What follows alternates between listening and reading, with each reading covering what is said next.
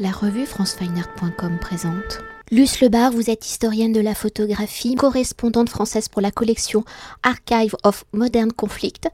Et Marie Robert, vous êtes conservatrice en chef au musée d'Orsay, chargée de la collection de photographie. Nous réalisons cet entretien par téléphone où nous allons évoquer une histoire mondiale des femmes photographes, ouvrage dirigé sous votre direction, publié aux éditions textuelles et là, je précise, grâce au soutien des rencontres d'Arles et de Women in Motion, programme de Kering qui met en lumière la place des femmes dans les arts et la culture et le livre a également bénéficié du soutien du ministère de la Culture et du ministère délégué chargé de l'égalité entre les femmes et les hommes, de la diversité et de l'égalité des chances.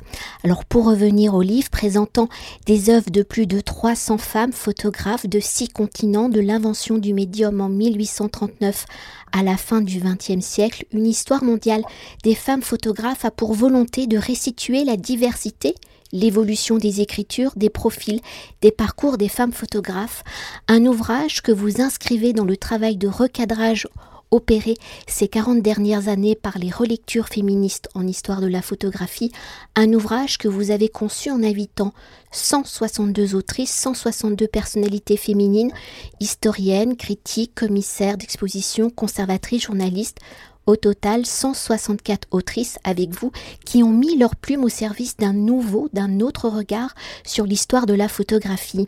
Un ouvrage que vous avez conçu dans le désir de compléter, d'enrichir les histoires déjà produites. Une histoire qui fait généralement la part belle aux hommes, une histoire où les femmes sont généralement peu présentes, voire effacées, oubliées, même quand elles ont obtenu une reconnaissance de leur vivant. Alors dans un premier temps, pour mieux appréhender l'ampleur de cet ouvrage entièrement consacré aux femmes photographes et conçu par des femmes au regard de l'histoire de la photographie, des ouvrages qui s'y sont consacrés, à partir de quel moment prend-on conscience de la place, de l'importance du travail et de l'approche des femmes photographes pour les faire entrer dans l'histoire, c'est avec un grand H, ce moment de conscience est-il directement en lien avec l'émancipation, l'évolution du rôle et du regard sociétal porté sur les femmes et au regard de vos constats et des derniers ouvrages consacrés aux femmes photographes où l'on peut citer le plus récent en ligne qui est le coffret Photopoche Femmes photographes aux éditions Actes Sud publié en octobre 2020. Quelles ont été vos réflexions pour concevoir cet ouvrage entièrement consacré aux femmes et conçu par des femmes? Je dirais que l'exposition qu'a fait Marie Robert au musée d'Orsay en 2015 avec Thomas Galifo a été, dans mon cas, parce que je pense que chacun perçoit les choses à, sa façon, décisive et a tout changé dans euh, moi en tout cas la façon dont j'ai appréhendé la question. Puisque jusque-là, euh, je me disais, mais enfin, euh, s'il n'y a pas de femmes dans les histoires de la photo, c'est probablement qu'il n'y a pas de femmes, il n'y avait pas de femmes qui opéraient à l'époque en France en tout cas. Et avec cette exposition, d'un seul coup, ils montraient notamment pour le 19e, mais pas que pour le 19e, qu'en fait, si, il y avait des femmes et que finalement, il, il suffisait d'aller les chercher. Et voilà, alors leur exposition, elle concernait surtout l'Occident et puis le, les États-Unis et l'Europe. Et puis voilà, bon, pour moi c'est un moment très important. Et puis il y a aussi le travail de Martha Gilly qui nous a en France fait prendre conscience progressivement avec les expos qu'elle montrait au Jeu de Paume euh, euh, bah, du fait qu'il y avait euh, de l'importance des femmes photographes et nous les a fait mieux connaître, etc. C'est mon point de vue. Après d'un point de vue historiographique, Marie? Disons que pour compléter ce que tu dis, Luce, c'est que finalement cette exposition, elle a été structurante pour Thomas et moi et non seulement effectivement elle a permis de découvrir ou de redécouvrir des centaines de, noms de femmes photographes au 19e siècle, dans la première moitié du 20e siècle, en Europe et en, Amérique du Nord, elle a aussi permis de constater une forme de, de, prise en considération euh, de cet euh, immense continent euh, dans l'historiographie française. Et l'exposition aussi nous a permis finalement de, de, de, mettre en avant la question du genre euh, dans la façon de, de produire de l'histoire et de l'histoire en photographie. Peut-être aussi un, moment très, très important aussi, c'est l'expo Elle euh, à Saint Georges Pompidou. Euh, donc c'était le c'était en Marie tu te souviens là c'est 2000 2008 9 jusque 10 je crois voilà au centre Georges Pompidou et qui, où les conservateurs du musée montraient des, des, artistes femmes des collections et dont des photographes Et puis, et à l'époque, ça avait été un peu bizarrement reçu parfois parce que finalement, c'est un, peu cette idée que les femmes n'étaient pas considérées comme un sujet. Le fait que, l'expo ait eu lieu dans un musée aussi réputé, euh, patrimoine national, ça a permis de légitimer après d'autres expos ou d'autres approches de ce genre. Et depuis, il y a une floraison, en tout cas en France, de festivals. Il y a même un festival Marie euh, où tu es allé deux fois, je crois, qui existe depuis deux ans. Le, festival des femmes expose à Oulgat, qui est piloté par euh, Béatrice Tupin qui est un festival extraordinaire en extérieur et, qui a justement pour ambition de, montrer euh, la pratique générale de la photographie du côté des femmes aujourd'hui. Pour poursuivre et avant de découvrir cette histoire mondiale des femmes photographes, pour écrire cette histoire, je le rappelle, vous avez invité 162 autrices, des historiennes, des critiques, des commissaires d'exposition, des conservatrices, des journalistes, 62 personnalités qui, comme les plus des 300 femmes photographes présentées dans l'ouvrage, elles viennent du monde entier. Une histoire féminine de la photographie que vous n'avez donc pas voulu franco-française, mais internationale. Alors dans la conception de l'ouvrage, dans votre méthodologie de travail, de recherche, pourquoi était-il important que l'histoire de la photographie au féminin soit conçue par des femmes et par les différents profils de ces 164 autrices, de leur profession, de leurs origines, comment la diversité de ces regards viennent-ils enrichir la construction de l'histoire de la photographie, viennent-ils montrer, nous révéler la diversité justement des approches et des écritures photographiques? En réalité, le choix d'avoir euh, des autrices féminines, il s'est fait assez naturellement. Souvent, c'est des femmes qui ont écrit sur les femmes, recherché sur les femmes. Et puis, en même temps, on voulait, on voulait avoir un geste, un geste fort, aussi euh, politique, de, une, structure du livre qui dise finalement euh, que les femmes ont été invisibilisées, qu'elles ne sont pas dans les histoires de la photo, et en ne mettant en avant que des femmes, d'abord, on leur garantissait de la place, parce qu'il euh, y a de la concurrence, il y a tellement le panthéon euh, des photographes, il est tellement masculin. Et puis, en même temps, ça nous permettait, nous, de valoriser aussi des plumes. Une troisième raison, en fait, euh, en, plus de celle avancée par Luce, à savoir que ce sont souvent les femmes qui ont creusé les premières les questions que l'on aborde et en plus du fait que c'est aussi une démarche militante qui nous a animée de donner euh, le pouvoir aussi aux femmes, hein, une logique d'empowerment. je pense que euh, en filigrane, euh, c'est aussi la nécessité de montrer que quand on parle d'ailleurs ou différemment, on pose des questions aussi différemment et finalement on montre le monde différemment. Et euh, c'est le cas, on l'a bien vu en anthropologie, euh, chez les éthologues, chez les sociologues, et finalement chez les historiens, c'est que euh, les femmes, non seulement elles sont capables de penser, de théoriser, mais de par leur expérience, de par leurs conditions, et eh ben elles posent d'autres questions. Et donc elles, finalement, elles produisent un autre récit. Et puis aussi, on voulait euh, vraiment euh, euh, susciter, c'est pas qu'on voulait susciter des recherches, mais nous, de notre point de vue, là où on est en France, c'était très difficile d'accéder à de l'information dans certains pays. Comment, comment découvrir ou connaître une femme opératrice au Groenland au 19e ou au 20e siècle, ou en Nouvelle-Zélande, ou au Panama, ou on pouvait pas, peut pas tout connaître, même si on a un très bon réseau. Et le fait de d'inviter des experts et des autrices à, à, contribuer, ça a permis aussi qu'elles nous proposent elles-mêmes euh, les fruits de leur recherche et qu'elles nous fassent rentrer complètement dans leur, euh, dans leur univers. Et pour continuer d'évoquer votre méthodologie de travail, de conception de l'ouvrage, vous avez fait le choix d'écrire cette histoire de manière chronologique en vous basant sur l'année de naissance des photographes, des femmes photographes et en y indiquant son pays de naissance et de décès. Une chronologie qui permet ainsi d'écrire l'histoire de la photographie au féminin de manière mondiale et globale, de montrer l'évolution et la propagation également du médium à travers le monde. Alors une chronologie qui permet aussi de décrypter l'évolution du statut des femmes à travers les différents continents. Alors quelles ont été vos réflexions pour choisir l'année de naissance comme fil conducteur de cette histoire et dans l'écriture de cette histoire de la photographie au féminin, comment peut-on décrypter justement l'évolution du statut des femmes dans le monde?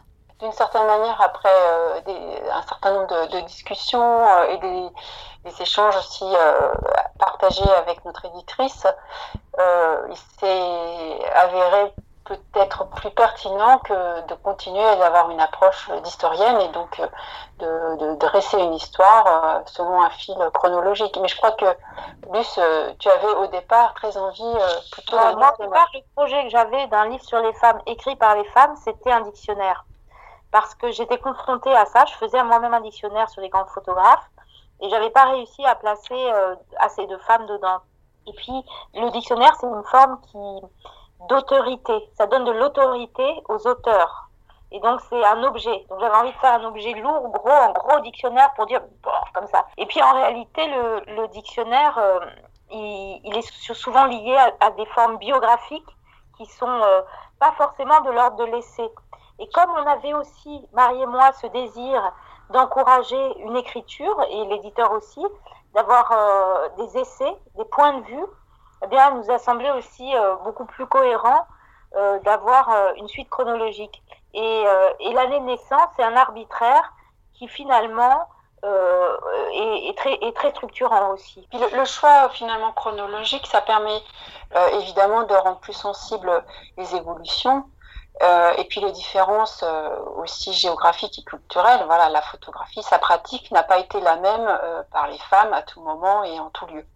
Et justement, hein, pour poursuivre dans la construction de cette histoire, si au XIXe siècle l'histoire de la photographie semble plus se dessiner en Europe occidentale et en Amérique du Nord, et dans une société dite privilégiée, au regard de la chronologie de l'ouvrage et donc de l'histoire du médium, comment cela se dessine-t-il réellement dans la construction de ce regard mondial de la photographie au féminin hors Europe occidentale et Amérique du Nord, c'est-à-dire des pays qui se sont dits industrialisés à partir du milieu du 19e siècle, quels sont les premiers pays, je le rappelle, hors Occident, où les femmes vont pratiquer la photographie?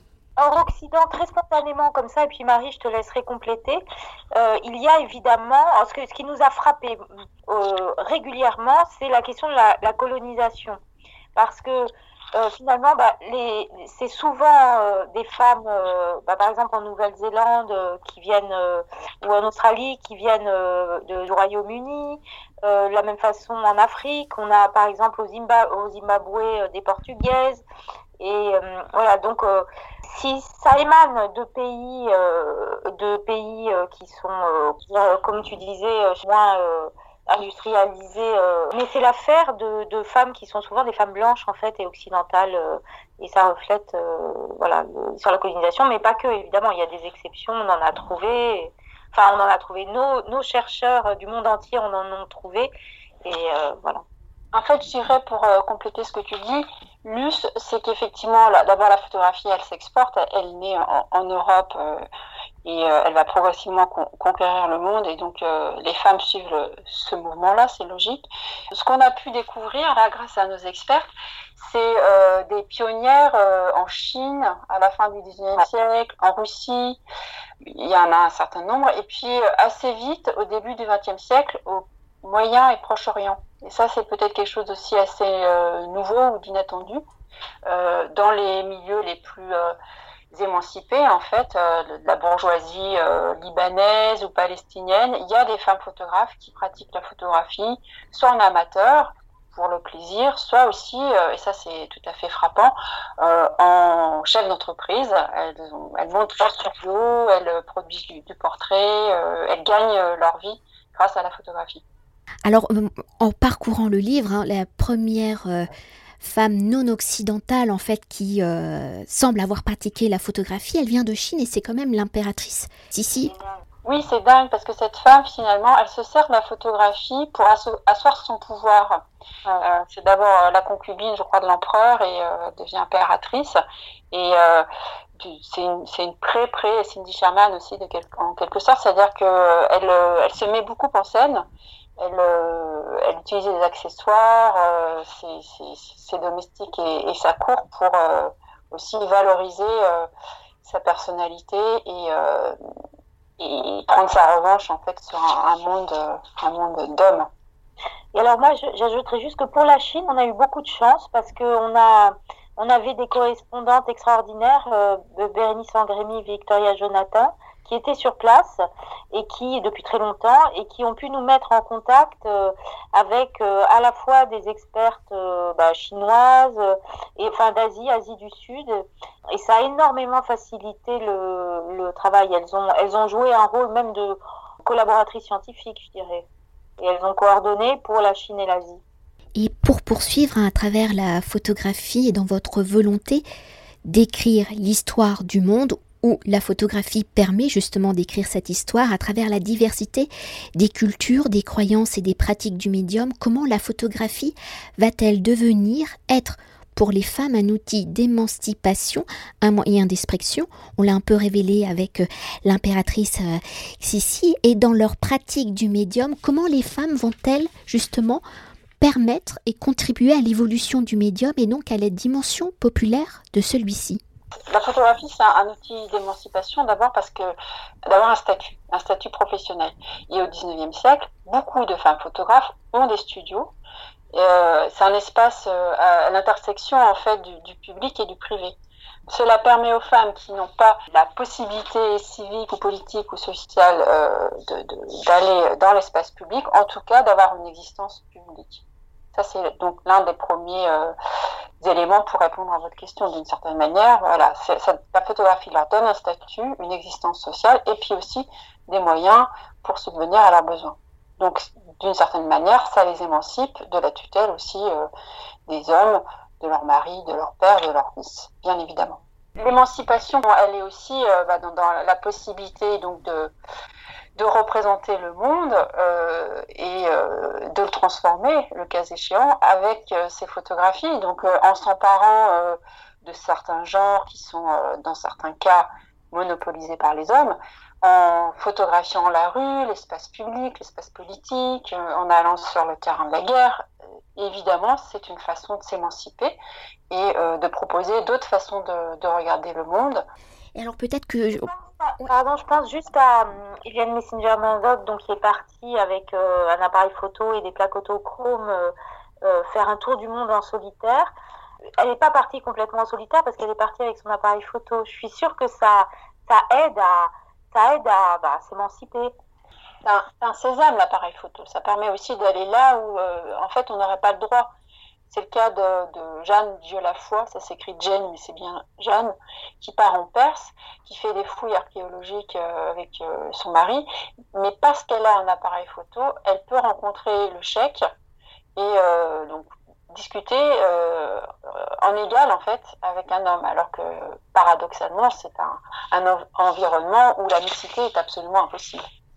Et en même temps, Marie, euh, le fait qu'elle s'habillait en homme justement pour euh, quand même euh, se faire plus facilement accepter, ça dit quand même qu'il y avait des c'était compliqué quand même. Bien sûr. Et peut-être, enfin c'est une question que tout le monde doit vous poser, mais donc vous avez découvert quand même de nombreuses femmes hein, qui ont pratiqué la photographie, qui ont eu un travail cohérent. Alors pourquoi l'histoire du médium, enfin l'histoire en général, n'a pas gardé leur nom? Alors il y a plein de raisons, c'est très complexe et Marie est devenue la spécialiste de ça. Elle a écrit un très beau texte. Non mais c'est vrai Maria, passionnant avec plein d'exemples de, du, des raisons du, des, des ressorts du discrédit. Euh, mais ça t'empêche pas de répondre, d'avoir ton Oui, mais j'aimerais bien avoir ton ta première euh, vision globale. Bah alors, je sais pas, euh, vite fait, parce que je pense qu'il faut être synthétique, il y a plein de raisons en effet. Il y a le fait que euh, pendant longtemps, les femmes, elles ont travaillé euh, au sein de, la famille. Donc euh, malheureusement, il y avait un mari, un frère ou un père qui a pris un peu trop de place symboliquement et dans les mémoires.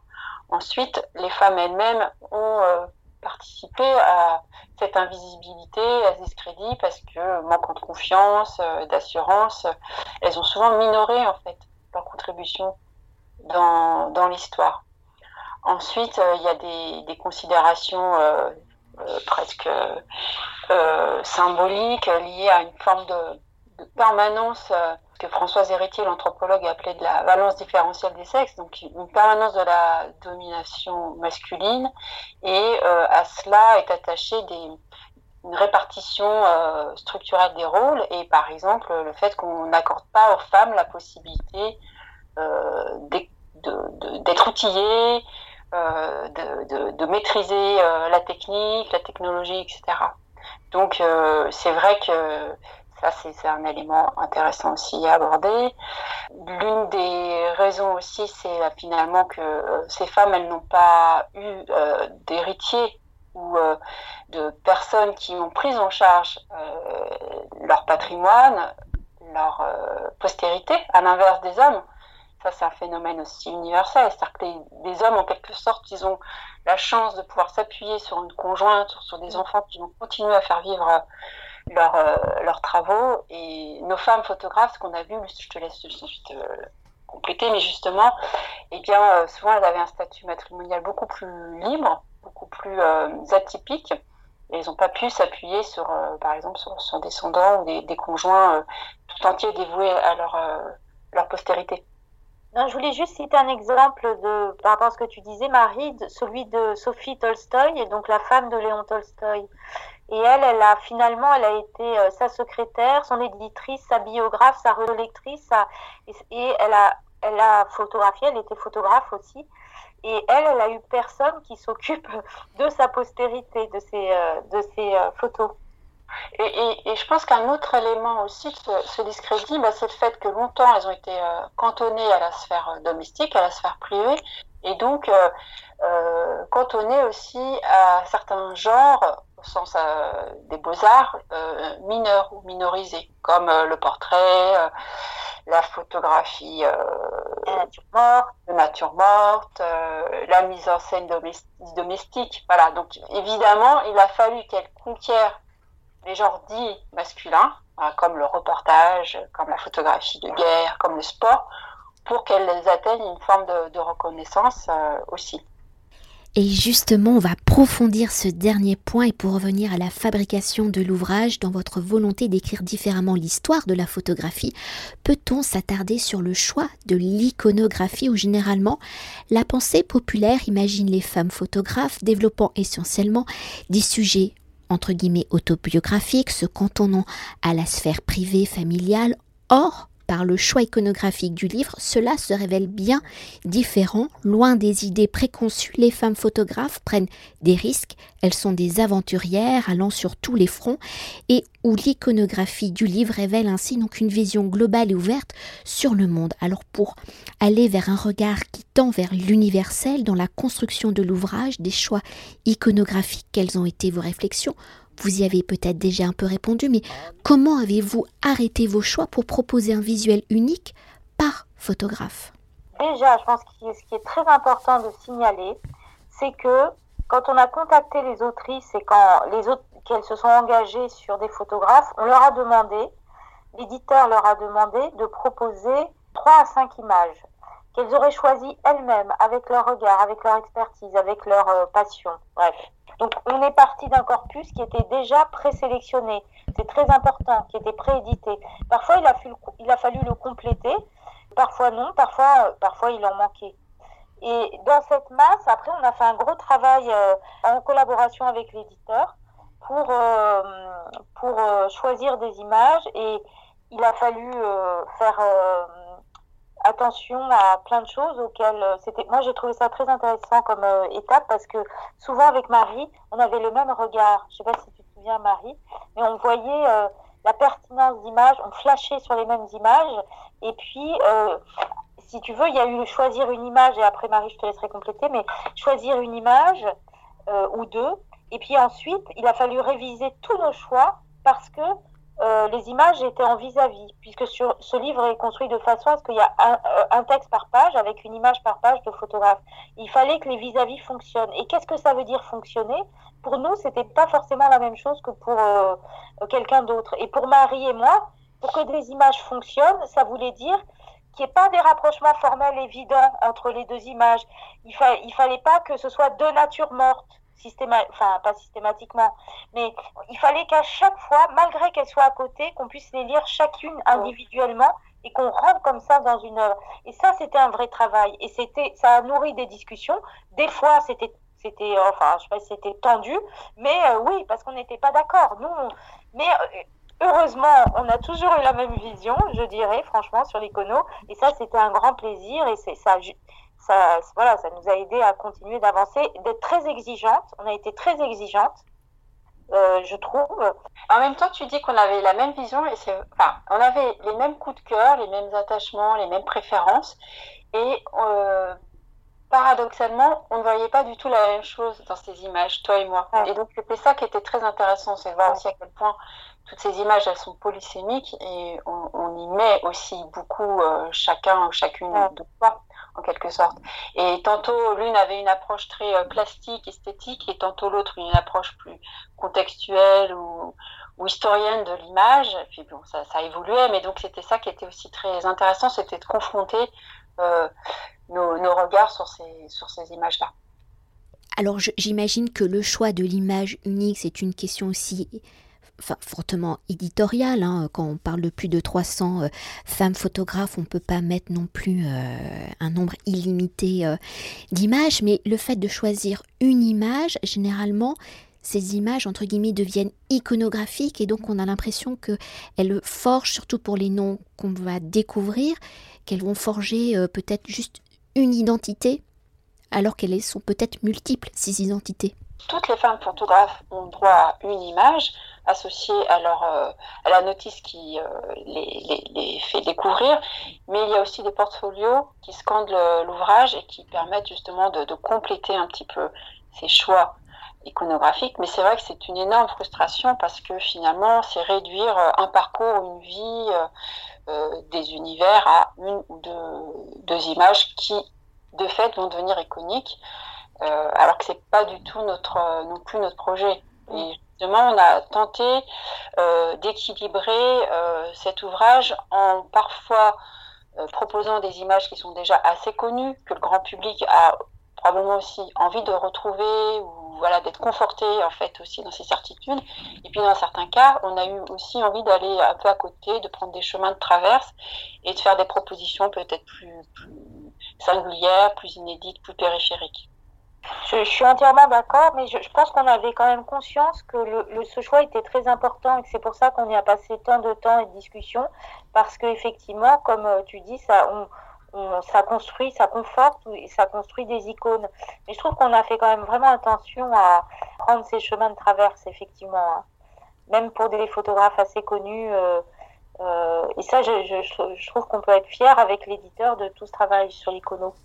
Et peut-être pour évoquer une actualité qui est en lien avec la sortie du livre qui sort donc Ici, nous sommes en pleine période de confinement, donc euh, les activités habituelles liées au mois de novembre et à la photographie n'ont pas lieu, mais dans le cadre euh, de Elle Paris Photo, qui donc cette année a un parcours numérique et qui est un parcours dédié aux femmes photographes et qui a été conçu sous le commissariat de Carolina Lewandowska, qui est une, une de vos autrices. Carolina, c'est à la fois une de nos autrices, mais attention, c'est plus que ça c'est une de nos experts parce qu'elle nous a conseillé pour les pays de l'Est, pour la Pologne, pour la Hongrie. Elle nous a mis en contact avec des autrices sur place du 19e.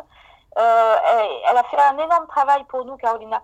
En fait, je veux parler de votre euh, conversation qui aura lieu le 14 novembre à partir de 14h15, où vous allez donc participer à une discussion qui sera diffusée en live sur YouTube, ou donc qui sera euh, animé euh, par euh, Fanny Escoulel. Alors depuis une décennie, il y a une prise de conscience des institutions pour valoriser le travail des femmes photographes dans la diversité des actions mises en place, chaque action étant une pierre à l'édifice de la reconnaissance des femmes photographes. Quels sont peut-être les premiers retours du public sur le livre et pour vous Comment souhaitez-vous, espérez-vous que une histoire mondiale des femmes photographes aide à faire évoluer les regards, les mentalités sur le travail des femmes photographes et au regard de l'histoire de la photographie, de la décennie de prise de conscience, de valoriser le travail de ces femmes photographes, comment ce regard a-t-il évolué?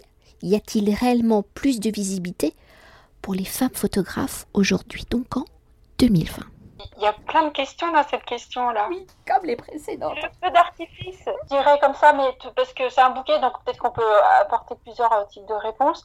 Les, les, premières réactions à notre ouvrage, elles sont assez euh, enthousiastes et enthousiasmantes, euh, je trouve, et en particulier, pardon, du côté euh, finalement des, des, plus jeunes. Là, on avait fait une émission sur euh, TMC, une jeune femme journaliste qui dont j'ai oublié le nom, mais qui est formidable, qui, d'une certaine manière, elle a complètement euh, fait sien cet ouvrage, elle l'a défendu avec une énergie et euh, un militantisme qui va, qui va de soi, manifestement. Et ça, ça m'a beaucoup euh, surprise et euh, réjouie aussi de me dire que voilà, nous on a, quand même tenté, on savait qu'on marchait sur des œufs et qu'il fallait être vigilante et que on est dans une logique très inclusive et que voilà, c'est c'est un, un, élément de plus pour construire l'histoire. Mais finalement, euh, moi je me rends compte là ces derniers jours à quel point finalement euh, on a tout intérêt à continuer à avancer et qu'il y a derrière nous beaucoup beaucoup de monde.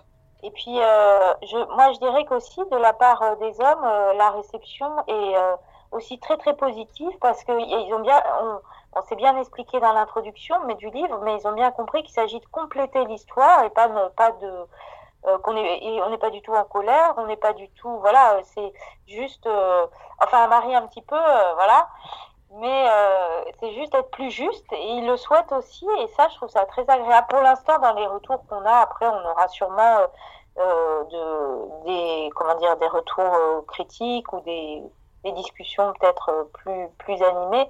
Mais là on ressent vraiment un grand enthousiasme le même un petit peu qu'on a eu quand on a fait l'ouvrage et qu'on on lançait les demandes à des auteurs à des experts. Il y avait ce même enthousiasme général. En fait sur les, euh, les réactions qui sont en fait assez convenues et qui, qui ne sont pas nouvelles je crois et que j'avais déjà euh, observé finalement après l'exposition qui a par des femmes photographes, mais je pense que c'est un phénomène général.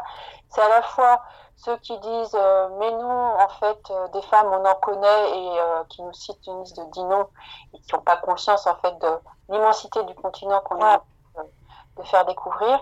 Et puis l'éternelle ancienne qui est mais on ghettoise, voilà. si on dit que ce sont des femmes, elles sont plus photographes. Bon, et je pense que ça, c'est un peu une étape incontournable, malheureusement. Et on fait avec, et puis on continue d'avancer.